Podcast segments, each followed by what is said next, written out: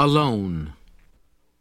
Toad went to Frog's house. He found a note on the door.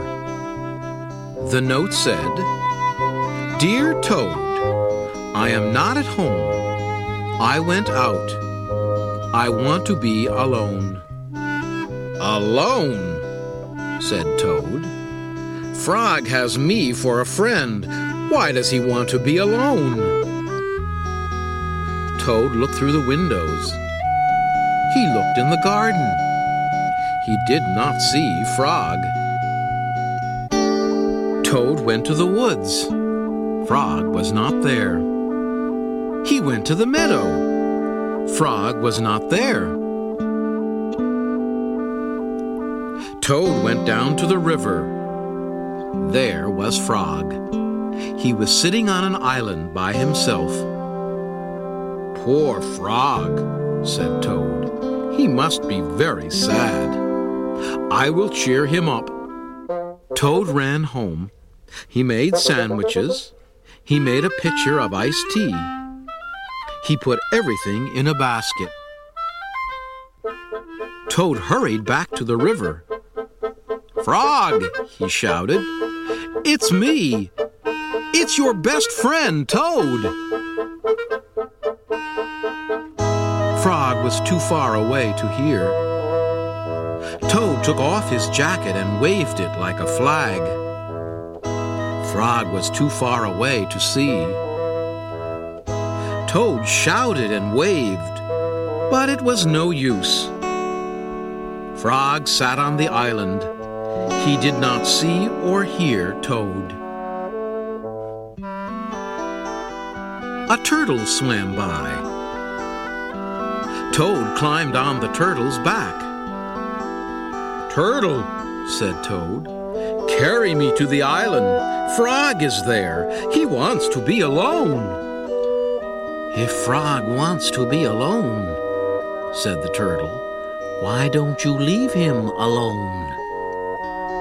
Maybe you are right, said Toad. Maybe Frog does not want to see me. Maybe he does not want me to be his friend anymore.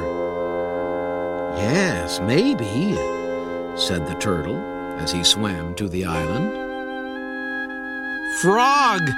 cried Toad. I am sorry for all the dumb things I do. I am sorry for all the silly things I say. Please be my friend again. Toad slipped off the turtle. With a splash, he fell in the river. Frog pulled Toad up onto the island. Toad looked in the basket. The sandwiches were wet. The pitcher of iced tea was empty. Our lunch is spoiled, said Toad. I made it for you, Frog, so that you would be happy. But, Toad, said Frog, I am happy. I am very happy. This morning when I woke up, I felt good because the sun was shining. I felt good because I was a frog.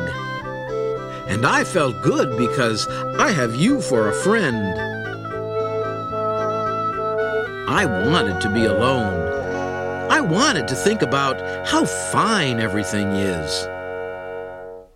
Oh, said Toad. I guess that is a very good reason for wanting to be alone. Now, said Frog, I will be glad not to be alone. Let's eat lunch. Frog and Toad stayed on the island all afternoon.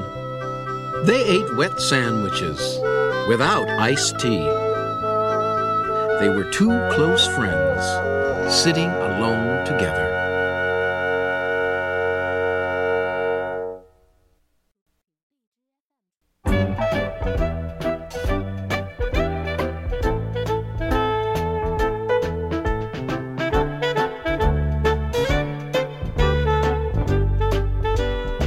And that's the end of our story.